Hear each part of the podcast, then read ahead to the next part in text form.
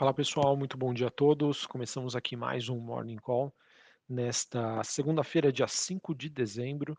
Eu sou Felipe Vilegas, estrategista de ações da Genial Investimentos. Bom pessoal, a gente começa a semana é, em que os ativos de risco eles acabam apresentando aqui situações bem distintas. Bom, de um lado nós temos é, um bom desempenho das bolsas asiáticas. E isso acontece depois de novas medidas de afrouxamento é, sobre caso zero de Covid-19 na China, o que fez com que as bolsas por lá tivessem um pregão mais positivo. Bolsa de Xangai na China subindo 1,76, bolsa de Hong Kong subindo 4,5% e a bolsa japonesa subindo 0,15%. É, no caso, nós tivemos grandes cidades, né, como Shenzhen e Pequim, anunciando durante o final de semana uma nova flexibilizações, é, uma nova flexibilização contra as restrições por conta da Covid-19, diante aí desse alívio que acaba sendo seguido é, depois dos protestos que aconteceram na semana passada diante dessas políticas mais rígidas e que estão pressionando a sociedade e também a economia chinesa. Além disso, nós tivemos dados que foram divulgados sobre a China, é, dados macroeconômicos, PMI de caixinha de serviços que caiu de 48,4 pontos em outubro para 46,7 em novembro, esse que é o menor nível desde maio, e o PMI composto, que nós temos atividade industrial e atividade de serviços, recuando de 48,3 pontos para 47. É, esse também que acaba sendo o pior patamar desde maio deste ano. Olhando para a agenda macroeconômica sobre a China nessa semana, na virada de quarta para quinta-feira, nós temos dados sobre a balança comercial de novembro e na noite da próxima quinta-feira, dados de inflação ao consumidor e ao produtor.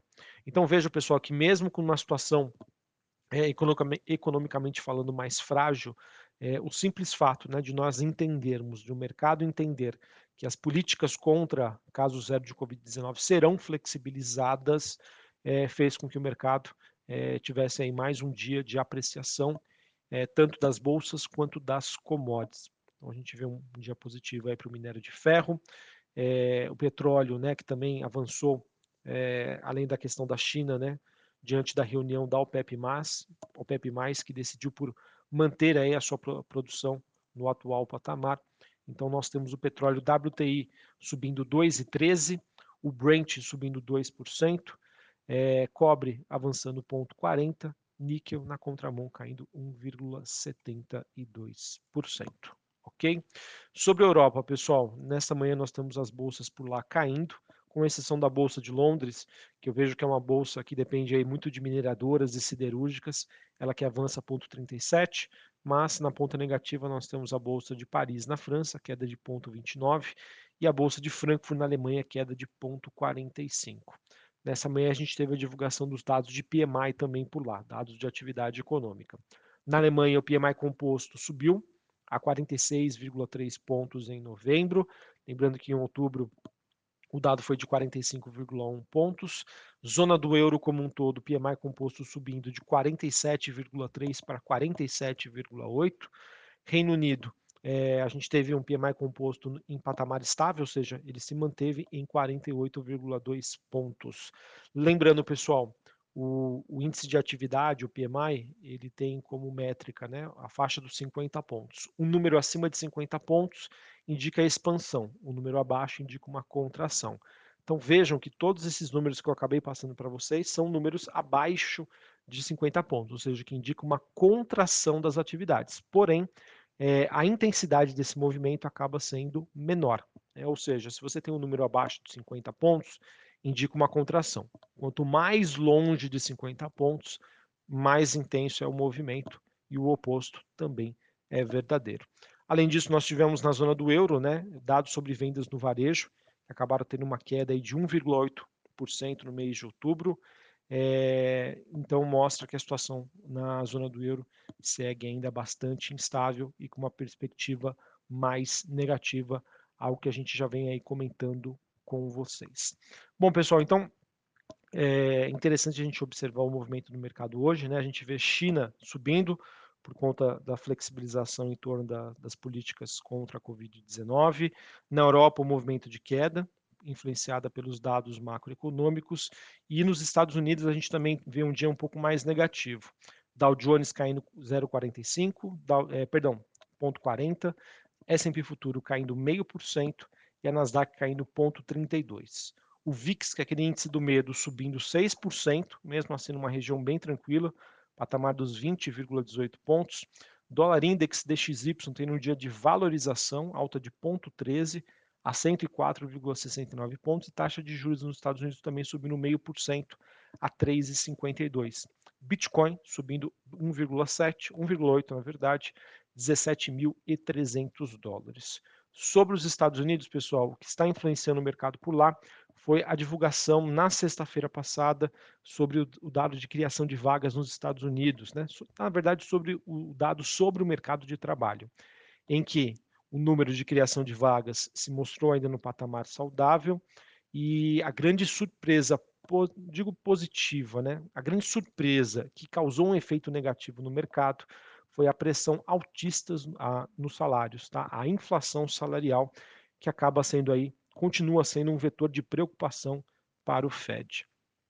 É, então, a gente leva a crer que os números que foram divulgados na última sexta-feira mostram que o Fed ainda não terminou né, sobre os seus processos de necessidade é, de, de, alta de, de taxa de juros, esse processo que deve continuar nos próximos meses e acaba sendo, sem sombra de dúvida, um vetor aí de pressão negativa para algumas classes aí de ativos de risco, então vamos acompanhar. E agora, né, que o mercado vai se preparar, vai se focar agora para dezembro sobre a, o, o, próximo encontro do Fed, que acontece no, no, dia 14 de dezembro, e até lá nós teremos um período de silêncio, o mercado deve se focar na agenda de dados macroeconômicos. Por exemplo, nessa segunda-feira, às 11h45, a gente tem dados sobre o PMI por lá, e ao meio-dia, pedidos às fábricas eh, e de bens duráveis. Tá? Então vamos acompanhar como vão sair esses dados e como os mesmos podem repercutir na, na reação dos mercados de ações. Tá? Diante do momento macroeconômico que nós estamos vivenciando nos Estados Unidos, que já apresenta uma desaceleração, mas ao mesmo tempo em que o mercado de trabalho segue bastante aquecido. Tá? Então, quando nós teremos esse, esse ponto de virada, enfim, só o tempo irá nos dizer.